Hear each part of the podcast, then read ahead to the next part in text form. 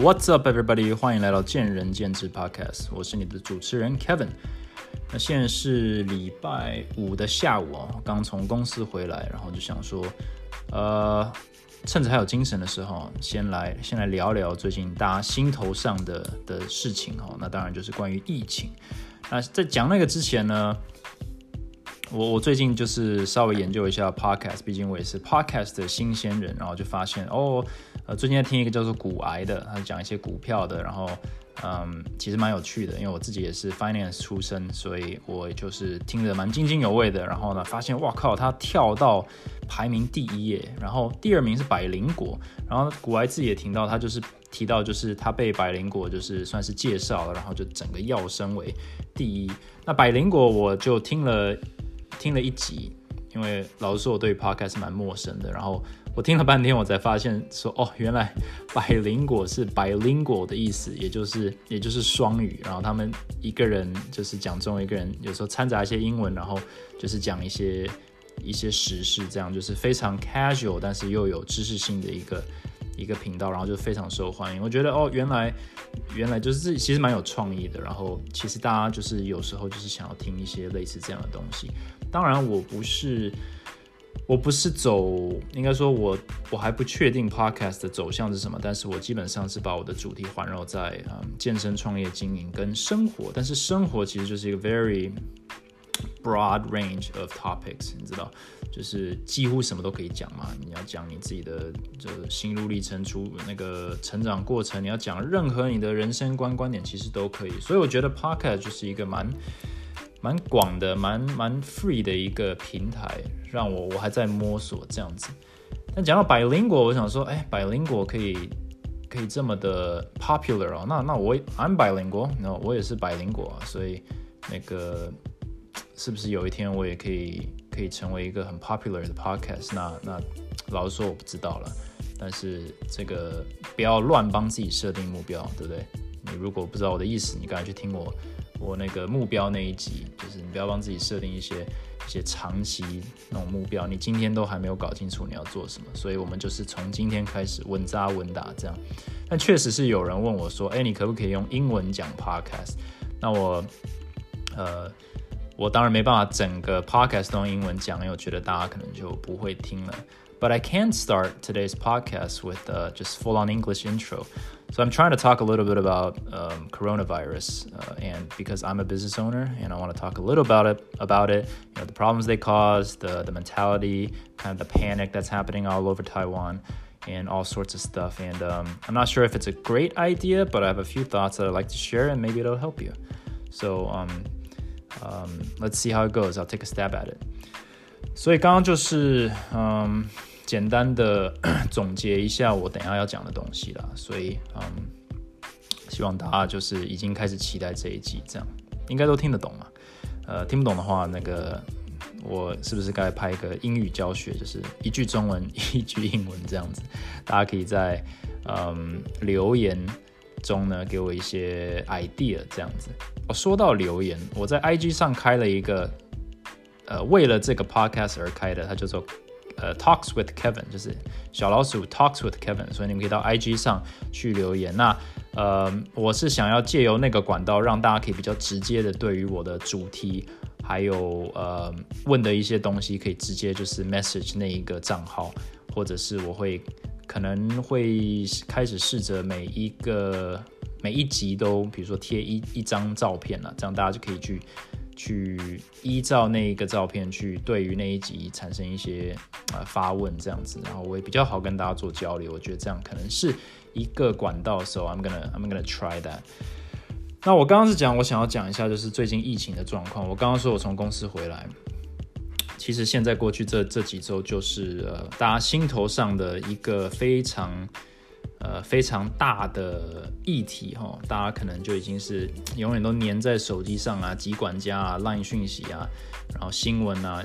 就算你不在乎国外的，国内的也够你忙的。那如果你像我一样是 business owner，是有创业或有经营，你是有员工，你是有公司要顾的话，那你的焦虑程度肯定是就是数十倍、数百倍这样子。嗯，所以啦，哦呃，如果你是你是其他人的员工，你遇到你老板的话，帮他加油打气一下，因为他肯定 现在哦不是啊最最开心，也不是最轻松的时候。不管你是在哪一个公司，大大小小，呃，你的主管可能也都是处于一个高压的状态，所以这个时候呢，嗯，虽然大家都很少去关心惯老板啊，但我觉得这是一个不错的时候，这样子。讲到疫情，呃，有很多层面，但是大家不外乎都是一种 emotional 的 response，就是我们对于这种事情，呃，这种黑天鹅事件，这种很无奈的事件，大家都都有一些一些情绪会出来。我觉得那最常见的就是就是担心，就是哇。怎么怎么会这样？怎么怎么这么严重？那这个情绪会 会衍生出一些其他的情绪，可能是 panic，就是焦虑，就是天哪，那个世界末日了，嗯，那我要赶快赶快去做些什么去自保，对不对？我们这个防卫机制马上就就启动了。那你会看到很多人在在囤啊，在囤粮啊，在疯狂的的。的想办法排口罩、买酒精这种东西，这这个行为就是非常非常正常，就会出现。因为你没办法消化这个担心的情绪的时候，你只好转为 action，对，转为行动去平息。你可能手上多拿这三个，多拿了三个呃口罩，你就会稍微安心一点。那至少让你的生活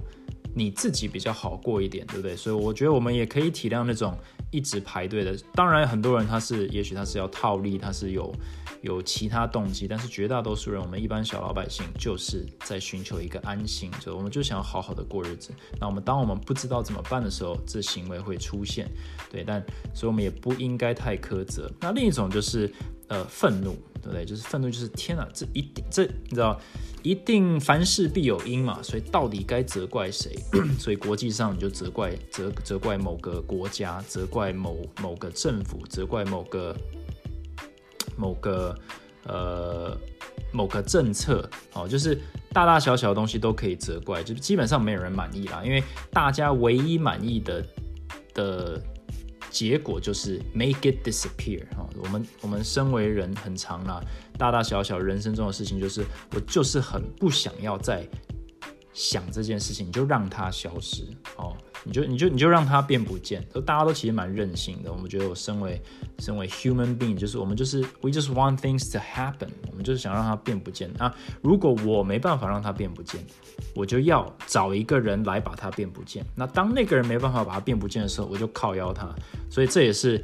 很常见的一个一个套路，对我们自己的一个心理一个一个思路，所以你可以想象一下，你自己的情绪是不是这样子呢？我就是不喜欢我的现况啊，我也没有要跟你讨论，我就是要让你，你要把它变不见，不然我就要怎样怎样怎样。那你把它放大，呃，一百万倍，就是全世界人都这样想的时候，政府都这样想的时候，其实其实其实就是现在的现况嘛，就是大家都不满意，那对于什么都可以挑剔，因为所有的事情都是妥协折中。暂缓方案，没有人可以跟你讲说这是把它解决掉，所以大家就是回到最原始情绪，就是我就是北宋。那这时候也会出现很多呃戴罪羔羊，像。嗯，其实我很关心的，就是在在美国或者西方国家，就是亚洲人被被歧视或者被攻击的这个状态。那这这个当然是一个非常非常糟糕的种族歧视，是在任何状况下都不 OK 的一个状况，呃，一个行为，对不对？但是其实这一个应该说这个种族歧视的心态，就一直都。他其实一直都在这些人心中啊，只是他因为这个恐惧还有愤怒，他浮现上来，他把他内心稍微合理化了，他竟然可以把它化为行动去做，然后这时候就说：哇，天哪，大家怎么会这样子？大家其实没有这样子，大家其实那些人一直以来都是种族歧视者，都是 racist，只是他呃没有管道或还没有被激发到必须表现出来，他在这个呃。他在有点上衡量说，我是要让别人知道我是 racist 吗？还是我就是忍着我的 racist 的情绪，然后过正常人的生活？但是像这种比较动荡的状况下，他就觉得说，我现在有理了，我可以展现我的 racist，而且是行之有理。这应该不是一句成语，但是就是呃，有点像是理直气壮的当一个 racist，对不对？嗯，其实像在呃。这没有任何就是我没有在选边，但是就是像在川普当选的时候，呃，就真的就是当天晚上，那还有后续啦，一直到现在，就是很多呃比较比较 racist 的一些比较呃白人主义的，就是跳出来，然后就是当街就是在庆祝嘛，就是当街就是我有很多朋友就遇到，就是他开过来，他就直接就是就是骂你，他以前在西雅图不可能发生这种事情，但是因为某个人。或者某个事件的发生，对不对？或者像现在是大家很恐慌，诶，他就觉得我可以这样，我可以当，我可以做自己了，你知道？所以，嗯，呃，等一下我会讲到说，那我们应该怎么用这种这个这个怎么办？这个心态怎么办？对，那就是衍生出很多问题啊。然后当然还有就是，呃，民族性啊，比如说西方国家就怎么样哦，就是真死都不戴口罩，就是口罩就是给病人戴的，你一戴我就觉得你有问题。我不是在保护自己，应该说，我只有生病我才会戴啊。但是如果我生病，我就不要出门了。所以你出门又戴口罩，那你就有问题。所以它这个文化如果是生根在，比如说呃欧洲或者是西方的那种 DNA 里面，其实也就很合理。他们是不能够用。可能亚洲甚至是台湾的的模式去去防疫，对不对？呃，英国佛系防疫啊，就是就是我们什么都没有做，你自己来。哎，其实其实很，它叫 nudge theory，就是呃，大家可以查一下 N U D G E，就是它就是这个理论，就是我们就是让它发生。对，那我也不是不讲太细了，嗯，但就是有种种问题，那。很多人就是就是情绪就是情绪高涨，你可能是在焦虑，你可能是在生气，你可能是在找找人呃责怪哦，或者是你就是开始启动自保机制哦，就是啊谁都不重要了，保护我自己，保护我家人最重要。那我觉得这都是非常呃不要说好，但是就说是合理的一些情绪的发生。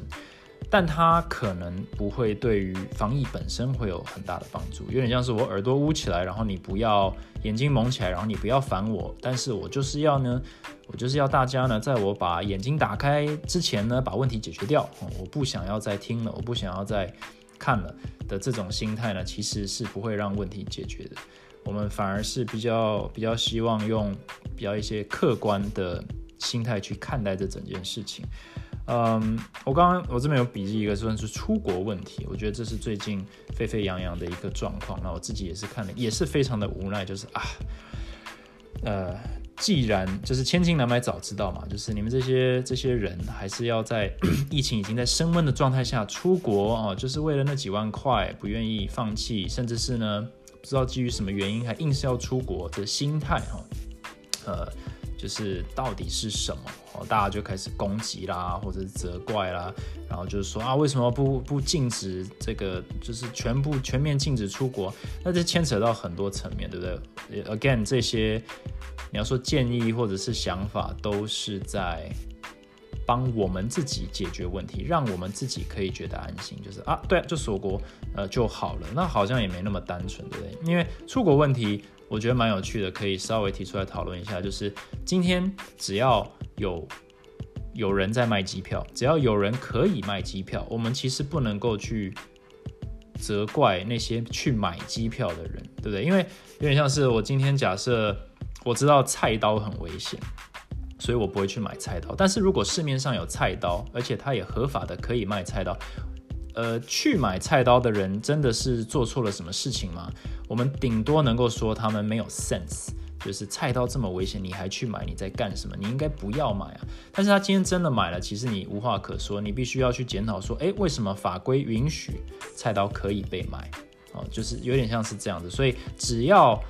可以飞，为什么不能买？对，因为这不合理啊！你不能说，呃，飞机可以飞，但人不能买机票，这个是很。这个这一个算是比较不理智的一个说法，但是我们还是可以去追讨说，哦，那为什么政府不呃不禁航之类的？那那个可能就很多层面要去考量，那这就已经有点像是超出我们的理解。那我们干嘛要政府呢？那可能就是你知道，既然是这个政府，那你就得去呃算是尊重或者甚至是遵守所有的政策，对不对？你可能在美国你就很讨厌说，为什么要不准我两个礼拜？呃，去运动哦，健身房全部要关起来，或者是呃，餐厅突然就是通通不可以 dine in，啊，通通不可以在里面吃，只能够外带，只能够外送。那你可能觉得，哇靠，这政府也太太废了吧？为什么要规定这样？那每一个政府都有他自己的考量，所以我觉得，嗯，我应该是想要退回来说，就是出国问题，它本身的问题不在于。出国的那些人，他确实因为这个政策是还允许可以出国，会衍生出更多问题。但是客观来讲，我们问题的根源的解决方式，并不是诉诸于大家的智慧，或者是诉诸于大家的 common sense，就是观感问题。就是你出国观感很差诶，你知道吗？但是大家也不是大家都成年人，大家都知道说，就是有些人没有 sense，他就是他没在差小。一般人怎么想，或者他就是极度自私。我相信大家都遇遇过极度自私的人，就是你怎么跟他沟通，他就是他不在乎你啊，他就是 I'm gonna get mine，我只在乎我自己有没有有没有开心，有没有赚到，有没有有没有有没有呃权益受损，那这就是某种程度上就是奥克嘛。那你可以杜绝奥克吗？我们今天开店能够杜绝奥克吗？严格来说不太行，你还是得允许他来。当奥克，对不对？除非有个法律说你不可以当奥克，所以这就是一个，嗯，有点像是那个火火力有时候对准的方向不是那么的正确，但是 again 很合理，就是这就是人的情绪，所以我们可以很客观的去看待这件事情，说啊，大家，包含我在内，我觉得可以不要，可以不要扯大家后腿嘛。但是如果长期来看，就是或者呃以全局来看，就是说，假设今天政府判定说。呃，这些人真的就是造成更大的问题，那他就会会让资源瘫痪之类，那他就得他得做有一番作为嘛，所以他可能就后续就说，哎，不准出国啦之类的，那那个可以持续拉上去，但是在这个过程当中，呃，我们其实就是有一点点就是用情绪在主导一些我们的思维，但这也无可厚非啦，就是我自己看新闻也看的是，呃，你要说蛮不爽的，但呃，回过头来。这件光是不爽，并不会帮助我度过，呃，疫情，也不会帮助我身边的人度过疫情，更不会帮助所有人度过疫情。所以我还是得，呃，冷静下来去思考，说，哎，那我可以做什么，对不对？所以那一部分就是我的心态可以正确，对不对？我不要找呃代罪羔羊，因为就算找到了，他也不会帮助我解决问题，而是说，那大家都要鼓励彼此，说，那你可以做什么，对不对？那我觉得很大一部分就是。你可以掌控你自己的焦虑，对，大家都会焦虑，大家都会紧张，大家就会 panic，会会想要做些什么。但是如果你可以越来越，如果越多人可以维持客观的心态，就是说就可以减少混乱了。你知道，其实政府，比如说。我不知道是，反正现在公告很多了，就是呃，大家都不要抢东西，大家就会有东西可以用啊。可是绝大多数人就是我才不理你呢，我就是要抢。那这就是因为绝大多数人没办法这样子去思考，那这样也是一个很无奈的状况。就是比如说像抢卫生纸那段时期，假设真的卫生纸被抢光了，你身为一个理性的人不去抢，因为你知道这是很不理性的行为，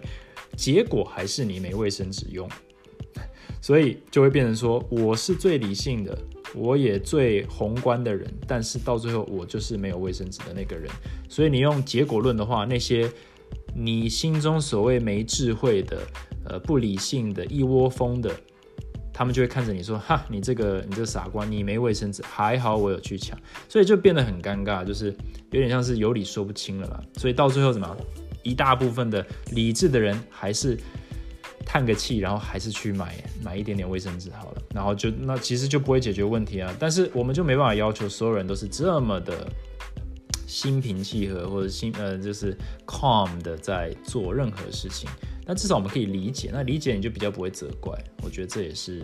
呃我们可以做的一点点的一个一个调试啦，就是你你你可以你可以紧张，但你可以先不要责怪周边的人，就是啊你怎么没把东西做到最好？因为就算他把它做到最好，其实也就是我们自己也可能没做好嘛。那大家都是在找一个大家可以接受的一个平衡，这样子。所以看待疫情的心态，嗯，其实大概也就是这样子。那当然也有谣言止于智者，我觉得这个是一直以来我想讲的一个蛮有趣的，我自己觉得蛮有趣的一个概念，我就把它并到今天来好了。就是呃，我们会一直听到一些很极端的新闻，就是哇，谁谁锁国了，谁断航了，诶，哪边死了多少人，哪边增加了一千例。我们很少很少听到，偶尔就是诶，哪边就是呃做的还不错啊，诶，就是诶，就是已经好几天都没有人那么怎怎样了，或者是诶有好多人出院了，因为为什么为什么不这样呢？因为这新闻没有任何吸引力，它没有什么渲染力，那这就有点牵扯到就是很新闻是非常极端的，然后假新闻也非常的多。呃，那为什么会这样？那大家干嘛做假新闻，或者是大家，大家为什么新闻的那个极端性，就好像就是不是零分就是一百分，就好像没有没有 middle ground 一样。那这个我 我的就是我我也收到的一些一些观点啊，我自己也蛮认同的，就是因为时代在转变，我们这个讯息传播的方式哈，在过去几十年其实跳跃式的进展很多，所以所谓的传统媒体。你要说电视，呃，就是传产的电视啊、报纸啊、杂志，嗯，就遇到了前所未有的竞争，呃，因为他们是有很大的限制的。你今天要经营一家电视台，好了，呃，你需要，你可能要有一栋一栋建筑物、一栋房子，你可能要有很多很多员工，你有非常多基本开销，你要有节目制作，你要做一堆东西，然后你还要去抢时段，然后呢，怎样怎样怎样。但是假设你今天可以把那个东西在 YouTube 上做的话，我可以坐在家里拍 YouTube，我完全不用任何后置团队，然后我这个影片呢是永远就放在上面，你随时要看都可以。所以传统的新闻为什么它每一个小时要重播一次？因为他他没有办法判定说你是从什什么时候开始看这个新闻的，所以他就要假设在新闻或者传产传统媒体。的资讯传播或教育上，他永远都要假设你今天是第一天遇到他，也就是说，他的东西永远都是非常的 general，然后要不断重复的，他才能够确保说你你你不会。搞不清楚状况，对不对？所以新闻一小时就跑一遍，然后你可能下一个小时，哎，这不是刚刚讲过了？因为他不知道是你在看呢，他可能觉得是下一个人从上一刻打开电视才看，那这就是一个很大的限制，就是它的成本非常非常的高。但在 YouTube 上的话，甚至像你听 Podcast，你随时想听都可以听，你还可以倒带回去听。所以我不需要去特别在乎说，哎，你知不知道前因后果？你知不知道我是谁？你知不知道我在讲什么？因为你不知道的话，你就回去看我我十天前的 podcast 就好了，对不对？你不用去等电视，呃，明天下午三点才要播什么节目，你不用等，你可以立刻。所以资讯的传递变得越来越精准，或者越来越呃有深度。然后相对来说，你要做一个非常。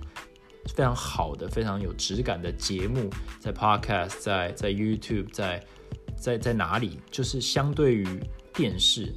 或者新闻或报纸，就是就是简单许多，成本简单许多。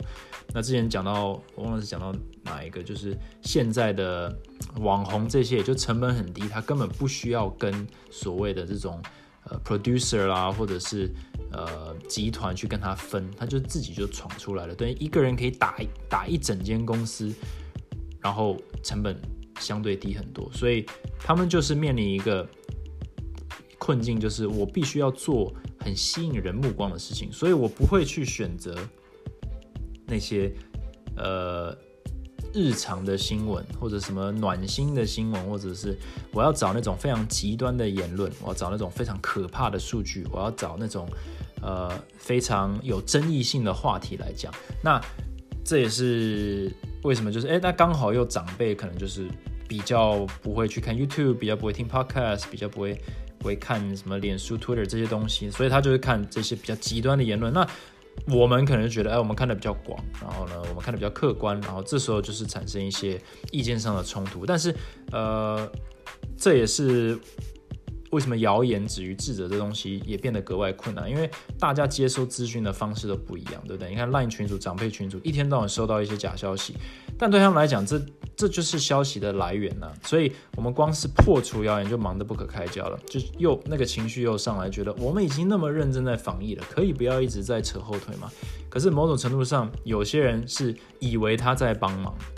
然后有些人是真的在扯后腿。可在这个时代上，你其实是很难分辨到底呃虚实，对不对？因为每一个人都有他自己的 agenda。他自己的一些的一些企图，对不对？他可能就是要要要制造慌乱，那对他自己有帮助，他可以多卖点东西，对，或者是他可能有更更邪恶的，或者是更大规模的布局，所以他要创造一些假新闻之类的，或者混淆视听，然后呢，呃，产生动乱，这这都有可能。但是就是我们必须很呃坦然的看这件事情，就是 OK，这些事情全部都在发生。那焦虑大概是最没有用的情绪，生气也是最没有用的情绪，对。所以你你如果身边有人或者你的你你的你的老板或者是你的你的员工就是非常焦虑，那老实说，并不是每个人都能很客观的看任何事情，但是至少我们可以 try，我们可以尝试去做这件事情，去 去稳定自己的情绪跟心情，我们才能够有任何任何机会去。帮助旁边的人去稳定他的心情，那这样其实就是这种传染力才是非常最好的传染力。那在这种疫情的状况下，你能够去感染你身边的人，跟你一样的去，呃，去冷静的看待这件事情，去多一些同理，多一些体谅，去了解说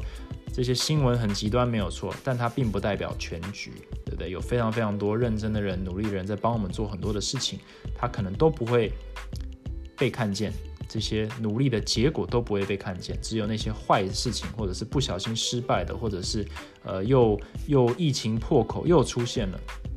这些事情才会被报道。那我们就是英文讲 take with a grain of salt，就是就是我们就是轻描淡写的读过就好。但是心态上，我们必须了解说，疫情这东西是不可能。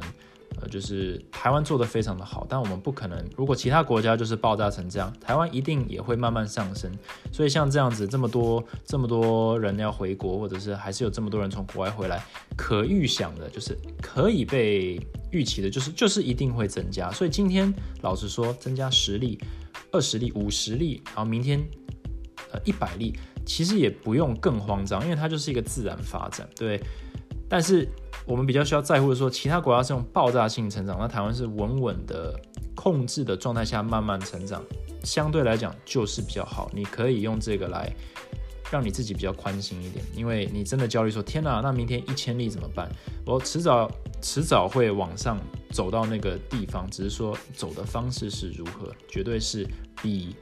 爆炸的呃爆炸性的成长好，那就表示我们有做对某些事情。那如果你因为今天是五例，你就觉得啊变得比较好了，然后明天是五十例，你就觉得天哪世界末日，然后隔天又是一例，你又是哦这有点像是你就是散户在买股票，就是每天都活得提心吊胆。但是长期来讲，平均每天就是十例，你就这样平均一百天上去，就它其实就是这就是一个正常的。一个过程，对我们不可以头埋在土里，然后就捂着耳朵说，我就是要让它消失。它如果不消失，我就是要继续紧张。我觉得，嗯，你可以，我觉得这是一个选择，这是一个 choice。那如果你可以理解这件事情的话，我觉得你就会比较比较能够维持一个正常的生活态度和机能。因为我们还是要看长期。你今天如果把一堆一堆资源跟精神都砸在跟着跟着焦虑在起伏，你其实会把自己搞得很累，然后到最后你会麻木，反而没有能力去抵抗这些疫情或者抵抗或关心这些小细节。但如果你能够很坦然的、很轻松的去面对这件事情，你反而在长期来说，你的生活没有被打乱，你等到疫情平息以后，你接轨。原本正常人生，你可以加速冲，因为你是累积了满满的正能量要往前冲，而不是疲劳爬到疫情的终点。假设你可以，呃，我今天不是要宣导说啊，就是大家就是你知道，呃，乐天派，而是说我们很慎重的看待这件事情。但是我们知道说哪些事情是情绪是没有无助于现况的。那假设你可以越过这些，你反而可以帮助你身边的人，帮助你的你的亲朋好友去。呃，去更好的掌握他们自己的生活状态，然后呢，更有效的运用一些资源去帮助自己，也帮助身边的人。我觉得这个是我觉得大家都乐见的。那这也是我自己在努力的地方。这样子，嗯，Yeah，呃，防疫可以讲半小时，我自己也是，嗯，好，所以呃，希望这一集哦，对大家有些帮助。我我想了很久，我该不该讲防疫？但是我觉得 大家听听也好，毕竟这也是我每天都在思考的事情，就是诶，怎么样才是对大家都好的政策，对不对？我们要考量很多点，我们要考量公司，要考量员工，呃，要考量学员，对不对？还要考量我们呃周遭的区域，还要考量就是呃短期的配套措施，中期、长期哦，政府政策会怎么影响我们？呃。观感，还有就是我们自己心态的调试，所以这只是有点像浓缩了我一些自己的一些看法，就是老实说，唯一你最能够掌控的就是 yourself，你把你自己顾好，你就可以顾到别人，然后我们就可以把这个呢，这个能量呢传染呃感染出去，传染给大家，然后相信这个绝对会对于疫情的掌控，还有整个社会的。那个氛围有很大的帮助，这样子，所以你和我都可以做我们能做的事情，这样子，那也给大家一些鼓励，也大家这段时间也辛苦了啊，也是谢谢收听这个这个见仁见智 Podcast，那希望在你们忙碌的生活中也有增加一些趣味，这样子。OK，那这集就讲到这里，我们下一集见喽，Thanks for listening，拜拜。